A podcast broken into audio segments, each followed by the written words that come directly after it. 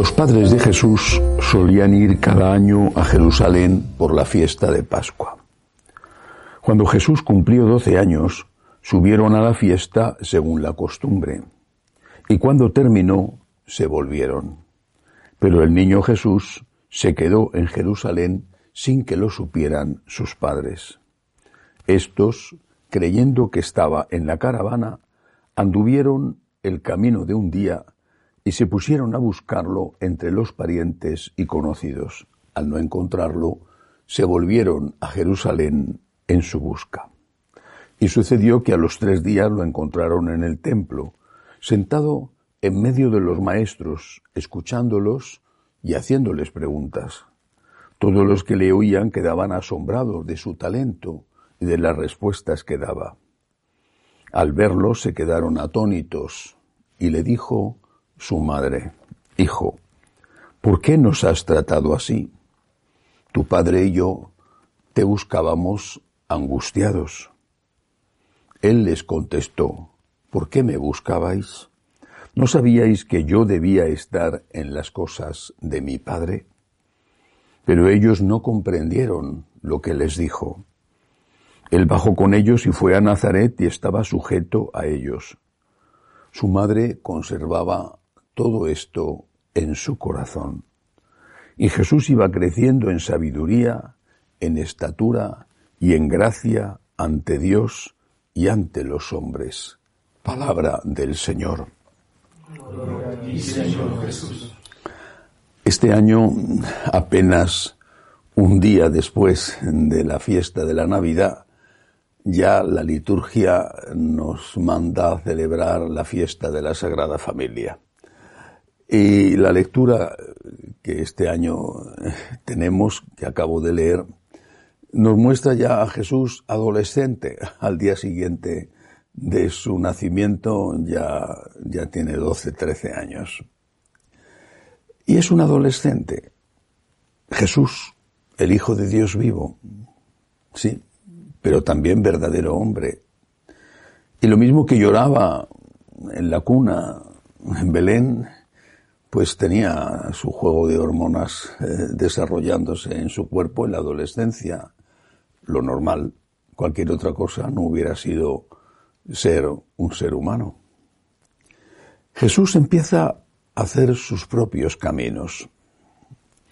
Es muy interesante en el relato, tal y como lo describe San Lucas, es muy interesante el juego de palabras que se hace. Por ejemplo, la Virgen le dice, tu padre y yo, no es San José el que habla, seguramente hubiera sido lo normal. Es el cabeza de familia, estaba allí. Y sin embargo, no es San José el que habla. San José es consciente de que su autoridad sobre Jesús es limitada. Sabe quién es Jesús. Y la Virgen, en cambio, si habla, es la mamá. Tu padre y yo, le dice, refiriéndose a San José. La respuesta de Cristo es clarísima. Dice, ¿no sabíais que debo ocuparme de las cosas de mi Padre? La palabra Padre se usa dos veces. María la usa en el sentido de José, refiriéndose a San José, y Jesús la usa refiriéndose al Padre Eterno, a Dios Padre. No desmerece en nada la respuesta de Jesús a San José, pero quiere dejar claro que sabe quién es Él. En ese momento ya Jesús tiene conciencia de su propia naturaleza divina. Jesús ya sabe que efectivamente es un hombre, como no lo iba a saber, pero también sabe que es Dios, que tiene una relación con Dios diferente a la relación que pueda tener su mamá o su papá en la tierra, San José, con ese Dios. Es mi Padre mi Padre. Podía haber dicho nuestro Padre. ¿No sabéis que debo ocuparme de las cosas de nuestro Padre?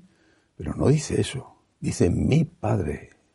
Más adelante lo volverá a repetir cuando enseña a los discípulos a orar.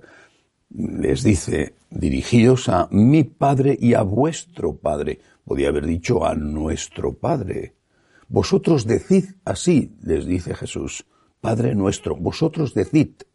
Padre nuestro, pero yo digo mi Padre y vuestro Padre.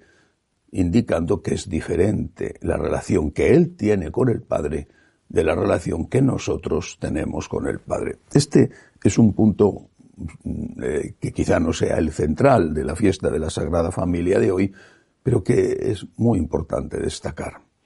Jesús ya de adolescente, no sabemos cuándo antes, pero ya de adolescente sabe que Él es Dios.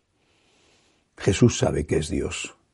Y sus enseñanzas, que vendrán más tarde, a partir de la vida pública, sus enseñanzas no son las enseñanzas de un hombre o de un Dios que ignora que es Dios.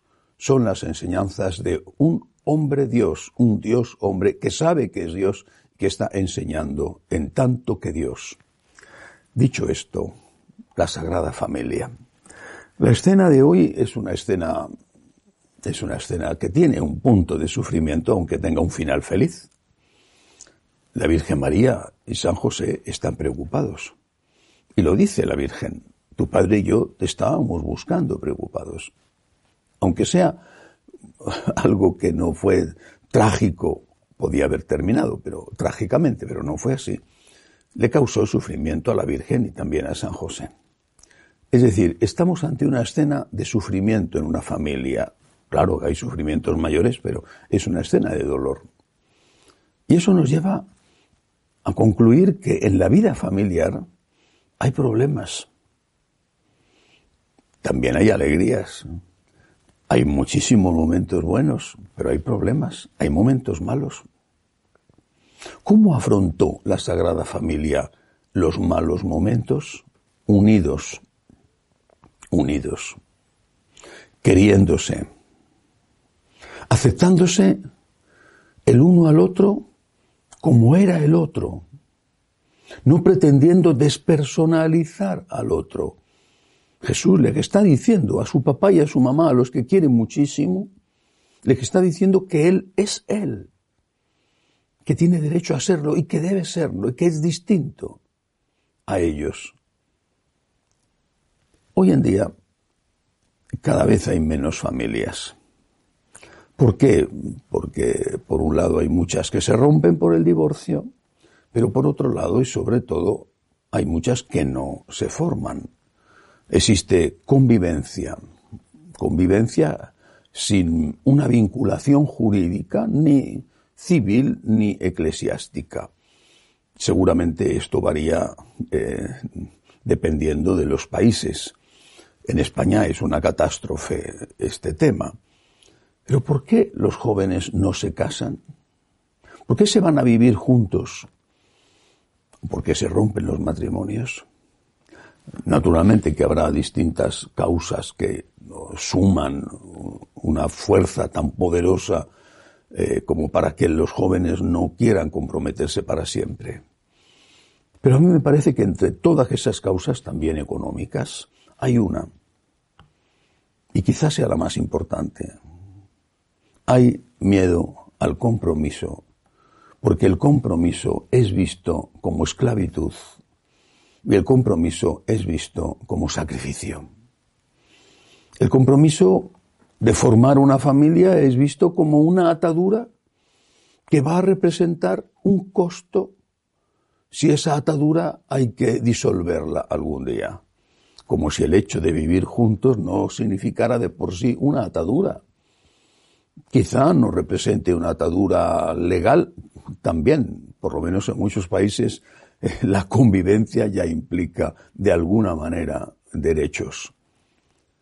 Pero sobre todo cuando se rompe esa convivencia, aunque no haya habido una relación legal, se ha roto algo en el corazón. Nadie se junta o se casa para separarse, para divorciarse.